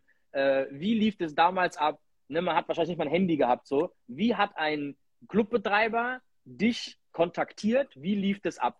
So, wie, wie, wie hat der, der hat bei dir zu Hause Festnetz angerufen oder wie, wie der ist vorbeigekommen, hat den Brief geschrieben? Was, hat, was haben die denn gemacht, Alter? Ja, ich, also ich kann dazu ja ruhig mal sagen, ähm, also klar, für mich war damals, dadurch, dass ich HR3 Club Night DJ war, war das natürlich eine, eine super geile Plattform. Ähm, ähm, nach jeder Show gab es da irgendwie Anrufe, ähm, ja, ich habe dich in der Show gehört und ich würde dich gerne mal für meinen Club buchen. Ähm, da kann man, das, das, war für mich ein großer Vorteil, ganz klar. Das war eine große Bühne, ähm, plus natürlich noch, dass ich damals im Plattenladen gearbeitet habe, wo ich dadurch natürlich auch extrem gute Contacts hatte zu den ganzen DJs. Da ja immer, wenn ich eine Club Night hatte, am kommenden, an dem Montag darauf am Telefon bei Hidden Records gesessen habe und die ganzen Telefon, Telefonanrufe der DJs angenommen haben, weil die ja die ganzen Scheiben haben wollten, die ich am Samstag in der Club Night gespielt habe. Und das war so für mich äh, beste Kontakte halt. Ne? Und so kamen halt Bookings zustande. Also man musste, man musste den DJ wirklich über Festnetz irgendwie ans Telefon bekommen. Genau. Okay, ja, klar. Hart. Ähm, wie seid ihr, also es ging quasi alles nur über Empfehlungen oder wie, wie konntet ihr denn aktiv quasi neue Clubs dazu bekommen? Ihr könnt ja keinen Club anschreiben oder irgendeinen Scheiß machen wie heutzutage. So heißt es schon. Was habt ihr denn gemacht?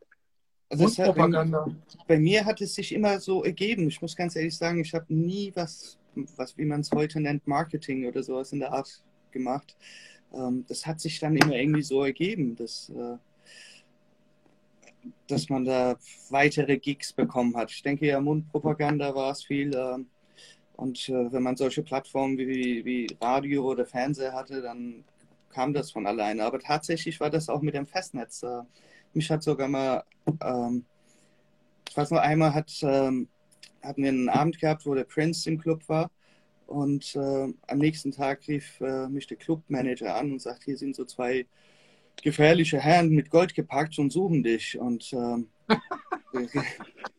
meinte so, ob ich, ob ich irgendwie Probleme habe. Und ich so, nee, gib, gib mir das Telefon. Und dann kam eine dunkle Stimme und sagte, äh, Prince wants to talk to you. Und ähm, ja, da bin ich dann äh, zu ihm ins Hotel gefahren. Dann äh, haben wir uns getroffen das erste Mal. Aber es, man hat tatsächlich Festnetz benutzt, ja.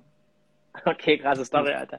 Ey, gibt es, krass, wir haben schon sieben nach neun übrigens, gell, krass. Äh, gibt es DJ-Werte, also so Kulturkacke bei uns aus dem Hip-Hop, nenne ich es mal einfach, die wir damals noch höher gehalten haben wie heutzutage?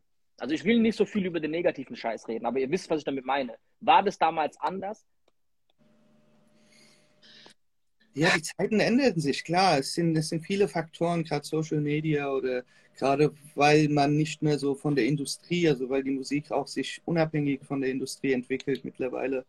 Ähm, also, wenn ich ganz kurz was dazu sagen darf. Ähm, ne, es ist ja heute immer so, dass du ein DJ ja schon irgendwie kennst, obwohl du ihn noch nie gesehen hast. Ne? Du siehst, okay, der hat einen Status, ey, der kommt gut rum, alter, krasse Videos, krasse Bilder, okay, krasse Attitude. So, und dann kommt eigentlich der Punkt, wo der Typ irgendwann mal vor dir steht und auflegt und du dir denkst, erfüllt der denn jetzt meine Erwartungshaltung, die ich von ihm mir aufgebaut habe durch die Sachen, die ich gesehen habe? Und mhm. ich meine, früher gab es halt nicht so was wie Reichweite in den sozialen Medien. Ne? Also du bist am Abend gekommen und dann hieß es, so, jetzt wollen wir mal gucken, ob der Typ abliefert. Ne? Und dann hast du halt abgeliefert oder nicht, Alter. Also so wie heute, dass du sagen kannst, ja, Alter, den habe ich auf Insta gesehen und die Reels waren krass, ja, auf YouTube auch ein paar Videos, ja, Facebook früher auch schon. Das, das es nicht, Alter. Du bist in den Club rein und dann hast du den DJ gesehen. Okay, Achtung, ich hau dafür mal noch eine Frage rein, die es hier gab. Ähm, die ich geil finde. So, Achtung, Speyer Tracy fragt, gibt es irgendwas, was ihr euch von früher zurückwünscht? Oh, wow. Chili, Cherry. also ich, ich habe neulich sowas in der Art gepostet gehabt. Ähm, ich, ich wünsche mir diesen Club-Sound wieder zurück, weil heutzutage, also genauso leicht wie es DJing ist, ist auch heute für irgendwelche Clubbetreiber scheinbar, sich irgendwelche Billigboxen reinzustellen oder auch sich äh, limitieren zu lassen auf 80 dB oder sonst was. Und das, das nervt mich. Früher bist du in den Club gegangen, da wusstest du, okay, der Club hat einen fetten Sound, da gibt es fette Licht und, äh, und das, das vermisse ich, die Pflege der, der Soundanlage einfach. Und äh, ja, das, das finde ich nervig, weil wenn ich, wenn mein Auto manchmal lauter ist als so manche eine Clubs oder einen besseren Sound hat, oder ich auf dem Klo hier sogar einen besseren Sound habe als so manche Clubs.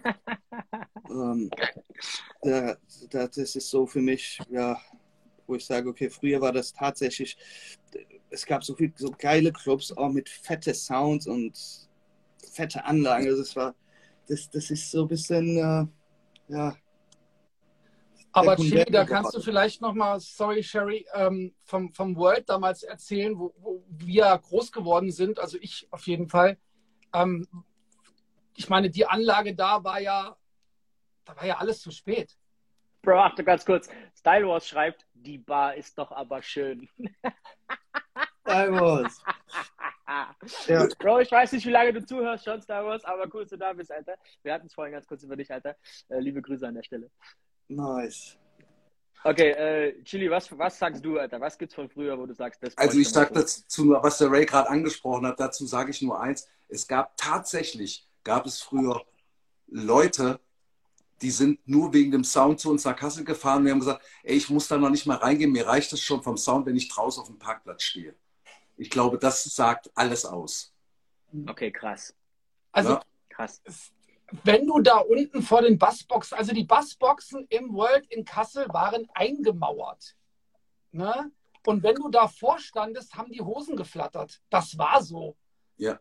Deine Hosen haben geflattert, wenn du vor den Bassboxen standest. Und draußen vor der Diskothek war halt eine riesengroße Klimaanlage an der Wand dran. Ey, du hast, es hat nur noch gedröhnt. Also, ne, es war, es war purer Sound. Auch ein legendärer okay. Laden in Frankfurt war Music Hall. Die haben äh, 14 Meter Betonsäulen gehabt für die Plattenspieler, damit es keine Rückkupplung gibt. Äh, Ray, ich glaube, die untere Frage hier oder die Aussage geht an dich. Äh, die vergleichen dich wegen einer Brille an mit Harry Potter. Äh, haltet, haltet die Schnauze, der hat eine Operation gehabt. So, weiter geht's. So, ich sehe hey. so leider nicht wirklich was. Ich muss leider die Brille heute aufziehen. Es tut Alles mir gut. leid. Alles ich habe mich solidarisch übrigens heute zu dir erklärt, dass du das auch weißt. Ne? Das ist nett von dir, Chili. Danke. So, Jungs, nächste Frage. MB Classic sagt, each one, teach one. Heute vergessen, Fragezeichen. Wie war das? Also, each one, Berlin teach one. An. Ähm, also, also, ob heutzutage noch unter den DJs dieses äh, Mentorship-Game quasi da ist, ob es noch Leute gibt, die quasi anderen Leuten helfen. Ähm, um ehrlich zu sein, wenn ich mal kurz beantworten darf, ich glaube, alles, was wir hier gerade machen, dass wir vier hier auf einem Haufen hocken, ist eigentlich doch schon mal genau das. DJs ja. für DJs ist, glaube ich, genau diese Grundaussage. Ray hat eine DJ-Schule äh, und gibt da wahrscheinlich extrem viel mehr, wie wofür man ihn bezahlt. Also ich glaube, das Geld nie der Anspruch für Ray war und auch für ganz viele andere nicht eine DJ-Schule haben. Ich glaube, da geht es genau um das. Ich glaube, es war nie einfacher, DJ-Info zu bekommen wie heutzutage. Was die Intention von irgendwelchen YouTube-Channels, Jungs, da ist es ja nochmal dahingestellt. Aber ich glaube, dass, was wir vorhin auch sagten, ey, in den 90ern, als ich angefangen habe, konntest du nicht einfach dir irgendwo mal irgendwas kaufen oder irgendeinen Kurs machen oder irgendwo hingehen und dir hat einer alles erklärt. Du musstest das hart erarbeiten. Also ich glaube, dass dieses Each One Teach One heutzutage schon sehr, sehr, sehr cool ist. Ich glaube, dass die meisten DJs eher ein Handout wollen. Die wollen, dass dir einer einfach anruft, sagt, ey, du bist der Allergeilste, komm mal her, leg mal auf. Dein Instagram-Foto heute vor deiner G-Klasse war so geil, danke, dass du da bist. So, weißt du, das passiert halt nicht. Aber das ist auch in den 90ern nicht passiert. Äh, wie seht ihr das Thema? Also ich glaube, dass dieses Each One, Teach One heute extrem viel ausgeprägter ist. Oder dass es natürlich immer besser sein kann, aber ich glaube, dass es schon ziemlich cool ist heutzutage. Absolut, ja. War es, war es früher denn besser? Habt ihr das Gefühl, dass es heute schlechter ist wie früher? Um, ähm, ja, also ähm, es war ja schon anders, weil man hat, man hat, man hat ja anders Kontakt gehabt früher. Und ähm, so dieses, gerade so dieses Ding im Plattenladen zum Beispiel, da haben sich früher die DJs getroffen, um Platten zu kaufen, haben sich ausgetauscht und haben, natürlich hat man da ja auch durch den Kontakt dann ja auch äh, das vielleicht dann irgendwie intensiviert, indem man gemerkt hat, okay, äh, der ist mir sympathisch, mit dem tausche ich mich jetzt mehr aus. Äh, das ist der einzige Unterschied zu heute vielleicht irgendwie. Ähm, weil man irgendwie telefoniert oder übers Netz sich schreibt oder whatever. Ähm, das fand ich halt früher schon irgendwie cooler. Man hat halt mehr den direkten Kontakt halt gehabt. Das ist heute ein bisschen weniger geworden schon, logischerweise.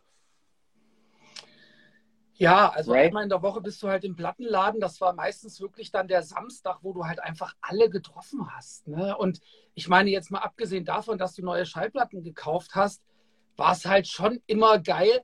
Ey, heute müssen wir einmal im Jahr irgendwie ein DJ-Meeting machen über DJ City, dass man sich mal alle zusammen irgendwie, dass man sich sieht, Früher hat man sich dann schon im Plattenladen getroffen. Auch Leute von weiter weg, aus Hannover oder aus Frankfurt, standen dann vor allem mal in Kassel im Plattenladen und man hat sich irgendwie unterhalten und hat sich kennengelernt. Ähm, ey, geil, dass man heute vernetzt ist, ne? über Instagram, über WhatsApp, über Facebook. Ey, aber es war dann doch was anderes, wenn du physisch anwesend warst und jemand stand vor dir und hat gedacht, hat gesagt, ey, Alter, schon viel von dir gehört, cool, dass wir uns mal kennenlernen. Ja, also der Kontakt war auf jeden Fall anders, aber könnte ja heutzutage, also wisst ihr, WhatsApp und Co. sind ja Hilfsmittel. So wisst ihr, also es gibt ja trotzdem noch den realen Kontakt. Also wir alle fahren wie oft nach Berlin irgendwie zu DJ City Meetings, so, ne, wo wir eigentlich nur hingehen, um DJ City zu supporten und um die DJs zu treffen. Also das ist ja immer noch derselbe Charakter. Ne? Aber ich sehe jetzt auch nicht, um ehrlich zu sein, dass es noch sehr, sehr viele so lokale DJ-Crews gibt. Das gab es früher irgendwie ein bisschen mehr, habe ich das Gefühl, ne? dass die da, da gab es in jeder Stadt irgendwie so DJ-Crews, die zusammengehalten haben und dann auch andere Dinge auf die Beine gestellt haben. Das sehe ich irgendwie ein bisschen weniger, muss ich sagen. Also bei dem Zusammenhang. Das weiß ich nicht, wie es jetzt vor Ort ist und wie sich dann äh, irgendwelche DJs da ein Kleinbeef in irgendwelchen Ortschaften geben oder gönnen, keine Ahnung, Alter. Ähm, kann natürlich sein. Ich glaube aber, dass äh, die Intention, die auch Ray und äh, wir alle hatten, äh, mit G und Jellin und Malik und Harte Death und so zusammen, dass wir ein DJ-Meeting eigentlich organisieren wollten, April 2020. Logischerweise kam dann da mal kurz dieses Corona. Ähm, und dann haben wir das nicht gemacht, aber wir waren da eigentlich dran, genau für diese ähm, ja, Connection-Geschichte und diesen persönlichen, realen Kontakt auch einfach zu sorgen. So, weißt du? Ich glaube, wir können uns alle drüber aufregen, aber am Ende vom Tag, wenn es jemandem nicht passt, dann muss man aktiv werden und es auch einfach ändern, so weißt du? Dann muss man halt mal lokale DJ-Meetings irgendwie halt ja, angehen, so weißt du? Oder nicht? Werden wir machen auch noch. Okay, Ray, wir haben schon Viertel nach, wir haben gut überzogen, was ich geil finde, weil Instagram komischerweise blockiert uns nicht. Wir haben trotzdem noch 75 Zuschauer, was ich geil finde. Haben wir noch abschließende Fragen? Ray, möchtest du noch was fragen? Jungs, wollt ihr noch was in die Runde schmeißen? Habt ihr Fragen gegenseitig? War auch lustig. Also jeder, der was raushauen will, haut mal raus. Ansonsten stelle ich die letzte Frage und die ist eher in die Zukunft gerichtet, aber da will ich nicht dran, was ihr sagt. Sherry, Chili, habt ihr noch eine Frage? Also, ich nicht. Alles gut. Geil, okay, Achtung. Dann stelle ich die abschließende Frage. Und zwar, wir haben die ganze Zeit immer in die, in die Vergangenheit zurückgeguckt. Lass uns mal kurz in die Zukunft gucken. Ähm, ich habe heute Nacht von Kitsune, der für Tidal arbeitet, für alle, die Tidal nicht kennen, Streaming-Dienst von Jay-Z, Rock Nation. Ähm, sehr, sehr geil übrigens. Guckt das mal an. Hat die krasseste Qualität übrigens mit so einem HiFi-Modus. Anyway, ist keine, keine Promo, aber ist wirklich geil gemacht. Ähm, die haben eine Umfrage gerade für DJs, weil die DJen mit Serato und allen anderen Geschichten mit den Streaming-Diensten jetzt koppeln wollen. Also so wie damals die MP3 quasi jetzt für die letzten 10, 15 Jahre quasi State of the Art war, ist ja eigentlich jetzt quasi dieses mit dem Internet verbunden sein und quasi alles aus der Cloud spielen oder aus der Cloud sich besorgen, jetzt State of the Art. Das heißt, die denken so ein bisschen nach vorne, auch bei DJ City mit Beatport und so, dass die ähm, anfangen, Streaming-Dienste jetzt im DJing zu benutzen. Was glaubt ihr, wird es in der Zukunft so sein, dass wir gar nichts mehr auf der Festplatte haben und tatsächlich über WLAN mit Streamingdiensten arbeiten? Oder wie seht ihr diese Entwicklung? Was glaubt ihr, kommt da jetzt als nächstes in der Zukunft? Ja, ich bin sicher, dass es auf, auf diese Abonnementbasis hinausläuft, ja. Weil alles andere bringt nicht viel Geld. Und äh, die zwingen dich ja jetzt schon mit irgendwelchen Apps und Programmen oder Synthesizer-Plugins, dass du die dann nur noch äh, monatlich praktisch abonnierst. Ja. Und äh, mit mhm. Musik, auch für DJs, wird das wahrscheinlich dahin gehen, sehe ich kommen. Ja. Ich habe jetzt erst okay, mal aber, rein, rein für die Idee. Ähm, eine okay. Festplatte im Club liegen lassen und ich weiß, wie ärgerlich das ist. Ähm, also auch das werde ich als eine positive Änderung sehen. Okay, geil. Äh, aber glaubst du, dass man seine Musik nicht mehr von der Festplatte, sondern quasi von Tidal, Spotify und Co. abspielen wird? Glaubst du, dass da, dass das die mm. Zukunft ist? Nein, ich denke gerade für uns, wir machen ja, ich mache ja teilweise, wenn ich freitags einen Gig habe, setze ich mich hin zwei Stunden und bearbeite noch Songs oder mache irgendeinen Special-Mix für den Abend und natürlich werden solche Sachen nicht von Spotify und Co. abspielbar sein. Also ich denke, die Möglichkeit wird man immer noch haben, seine eigenen Sachen abzuspielen, aber die Anschaffung wird dann in die Richtung gehen, dass man so Abonnements hat und äh, wie es auch heute mit Spotify ist, dass man praktisch auch offline spielen kann und so Sachen. Chili, was glaubst ja, du? Ich sehe das genauso, dass es auf jeden Fall die Zukunft sein wird. Also, ich, wenn man so ein genrebasierter DJ ist, so wie wir jetzt äh, vielleicht jetzt nur Hip-Hop spielen, braucht man das nicht unbedingt, denke ich. Ähm, aber so für diese, für diese Open-Format DJs ist es halt ja Weltklasse. Also äh, du brauchst keine 2 Terabyte, 4 Terabyte irgendwie Platte mit dir rumschleppen, hast Zugriff auf eine Cloud. Also das ist schon eigentlich ganz geil. Okay, nice. Denke ich. Äh, ist euch aufgefallen, dass der aktuelle Trend im Club so ein bisschen Richtung CDJs geht und alle sich über die Krise jetzt äh, technisch anders aufgestellt haben? Also, dass es ganz viele Clubs gibt, wo Turntables schon nicht mehr der Standard sind, komischerweise? Ja. Hatte ich neulich erst einen Gig. Ähm, ja. ja, das äh, ist halt, ja, ich meine, wir, wir müssen es äh, sagen, wir sind schon ein bisschen auf dem Ab, also es sind Dinosaurier halt, ja. Dinosaurier, ja. Ähm, ich glaube nicht, dass es für irgendwelche Kiddies jetzt relevant ist, noch mit Plattenspieler rumzumachen. Also ich meine, Rain hat ja jetzt gerade einen neuen Controller rausgebracht mit, mit Jogwheels, die sich drehen. Also so quasi der Kompromiss, ne? Die DJ und Turntables in einem, die Dinger drehen sich. Finde ich ziemlich geil, kann man ziemlich viel mitmachen.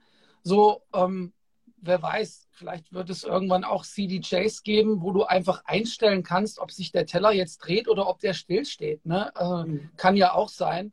Und ähm, könnte ich mir sehr, sehr gut vorstellen. Weit entfernt davon sind wir nicht mehr. Beides ist möglich. Und äh, würde ich eigentlich ziemlich cool finden. Dann kann halt jeder, jeder das benutzen, wo er Bock drauf hat. Ne? Okay, ein, eine Sache habe ich da kann Controllers, da kann kommen, was will. Wir haben gesprochen, meine ersten Plattenspiele 87 habe ich die gekauft und äh, nach Gefühl die funktionieren noch. funktionieren die noch und das wird dir mit keinem Controller der Welt passieren. Ja. das ist äh, so eine Sache, ja, Plattenspiele, das kannst du nicht toppen für mich. Aber Bro, deswegen ist, glaube ich, auch Technics mit diesen 12 10 ein geiles Beispiel, dass wenn dein Produkt zu gut ist und nicht schnell genug kaputt geht, dass man ein neues kaufen muss oder zumindest Reparaturservices hat irgendwie einplant, dass die Firma am Ende halt nicht lohnenswert ist. Ne? Und ich ja. glaube, äh, ich glaube, dass Technics einfach ein zu geiles Produkt rausgebracht hat, um ja. ehrlich zu sein. So. Und vor allem ne, im Club-Einsatz, Luftfeuchtigkeit nur hoch 10, Dauerbetrieb, aber funktioniert einfach immer, diese Scheißdinger. Das ist unglaublich ja. so. Ähm, aber gut, wir werden sehen. Wahrscheinlich gehen wir jetzt auf Plastik und es kostet irgendwie das 18-fache so, weißt du, so ohne Grund. Aber in Ordnung. Das ist wahrscheinlich die Zukunft. Anyway, Jungs, ich danke euch, Alter. Geile Sendung, voll, voll cool. Danke alle fürs Zuschauen. Danke Chili T. Danke Sherry. Alle, die denen nicht folgen, folgt denen natürlich. Danke an Ray D. Äh, Ray D, ich gebe dir das Schlusswort. Du gibst mir das Schlusswort.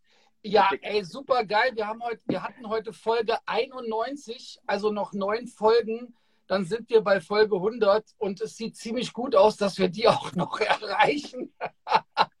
Aber vor allem, wir haben es gestartet im Lockdown und es sieht sehr gut aus, dass wir das auch im Lockdown die 100 überschreiten. Ähm, ja. Ob das jetzt unbedingt was zum Feiern ist, weiß ich noch nicht so. Aber äh, ey Jungs, falls was nicht mehr hören, ich wünsche euch frohe Weihnachten, Alter, einen guten Rutsch ins neue Jahr, aber wir quatschen eh bisschen zwischendrin. Äh, yes. Aber langsam ist die Zeit, wo man sowas tatsächlich schon wieder wünschen kann, Alter. Äh, ja. Wir haben zumindest, wir haben zumindest, um das hier mit einem positiven Gedanken zu beenden, jetzt sehr viel mehr Zeit für Family, Freunde und alles drum und dran. Ähm, genießt die Zeit. Danke fürs Einschalten. Danke fürs Mitmachen, Jungs. Bis Geil. nächste Woche, Alter. Bleibt gesund. Peace. Ciao. Peace. Ciao.